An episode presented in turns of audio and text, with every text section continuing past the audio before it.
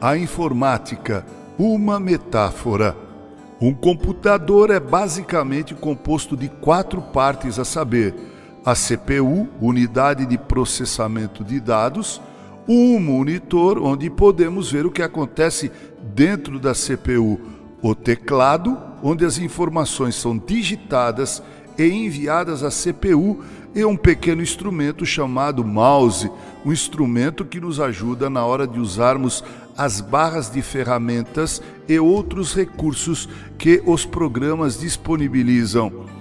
Essa CPU tem como cérebro o processador, onde as informações são processadas e guardadas em outra parte importante dentro da CPU, que é HD, hard disk ou disco rígido, o coração do computador que funciona como um armazém. No disco rígido há um programa básico gravado chamado de SO, Sistema Operacional, do qual o mais conhecido e utilizado é o Windows. Windows significa janela em inglês. Há também o Linux, mas com certeza o mais conhecido e utilizado é mesmo o Windows. Esse sistema é importante para que outros programas possam ser instalados na HD e o computador, ou seja, o PC, Personal Computer, possa ser utilizado de acordo com a atividade de cada profissional. O bom funcionamento dos programas e do computador depende do quanto é estável o seu sistema operacional, como já vimos em nosso caso, em sua maioria, o Windows. Se esse sistema estiver funcionando corretamente, todos os demais programas, com grande probabilidade, se forem compatíveis com ele, irão funcionar de igual modo. Aqueles que criaram e desenvolveram o computador pessoal não imaginaram, todavia, ou quem sabe até imaginaram, que alguém iria também criar alguns programas que pudessem desestabilizar o sistema operacional, infeccionando-o e fazendo com que ele, contaminado, deixasse de funcionar corretamente. Esses programas são chamados de vírus. Um vírus pode desestabilizar total ou parcialmente um sistema operacional, fazendo-o instável e dificultando o uso do computador. Permita-me usar o computador como metáfora. Nós somos como que computadores. Nós somos como que CPUs e o nosso coração é a HD. No coração de nossos primeiros pais, Adão e Eva, Deus instalou um sistema operacional Sobre esse sistema operacional funcionam a vontade, o intelecto e as emoções. Mas, e a história tem essa adversativa, às vezes dolorosa, o diabo, o hacker das trevas, criou um pequeno programa, um vírus que desestabilizou todo o sistema operacional. Esse vírus tem um nome: pecado. Assim, o pecado configurado em nosso sistema operacional, dentro do nosso coração HD, passou a afetar a nossa vontade, o nosso intelecto e nossas emoções. Fomos, para usar uma linguagem técnica teológica, totalmente contaminados, totalmente depravados. Não há em nosso coração sequer uma área que não tenha sido infectada por esse vírus.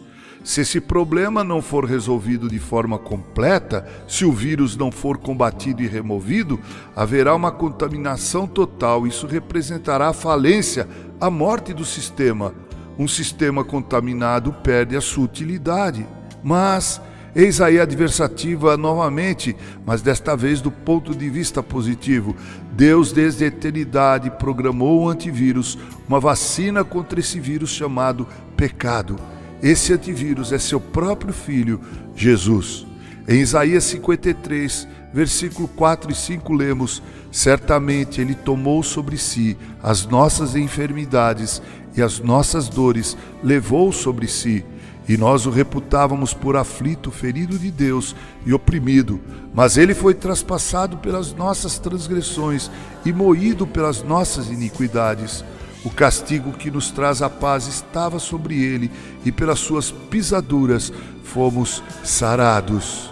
O que o profeta Isaías está dizendo é que Deus lançou esse vírus sobre seu próprio filho, fazendo-o enfermar, e reformatou o coração de todo aquele que crê em Jesus, de tal maneira que agora podemos funcionar de forma adequada e correta. Esse processo é chamado regeneração. Deus fez isso porque nos ama. João registrou essas doces palavras de Jesus. Porque Deus amou o mundo de tal maneira que deu seu único filho, para que todo aquele que nele crer não pereça, mas tenha a vida eterna. João 3, 16.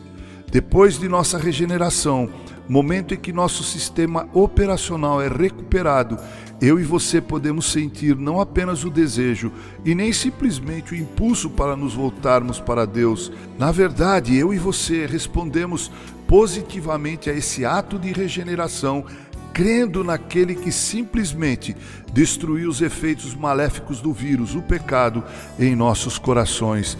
Permita-me fazer algumas perguntas. Como está o teu coração? Isto é tu HD, meu prezado computador. Opa, quero dizer meu prezado amigo e amiga. Você ainda está contaminado com esse vírus chamado pecado ou já foi lavado pelo sangue do Cordeiro de Deus que tira o pecado do mundo?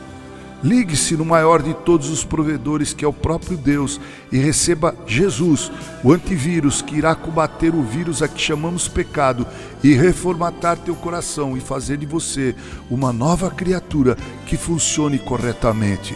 Que Deus assim nos reprograme e nos faça servi-lo com alegria e regozijo. Com carinho, Reverendo Mauro Sérgio Aiello.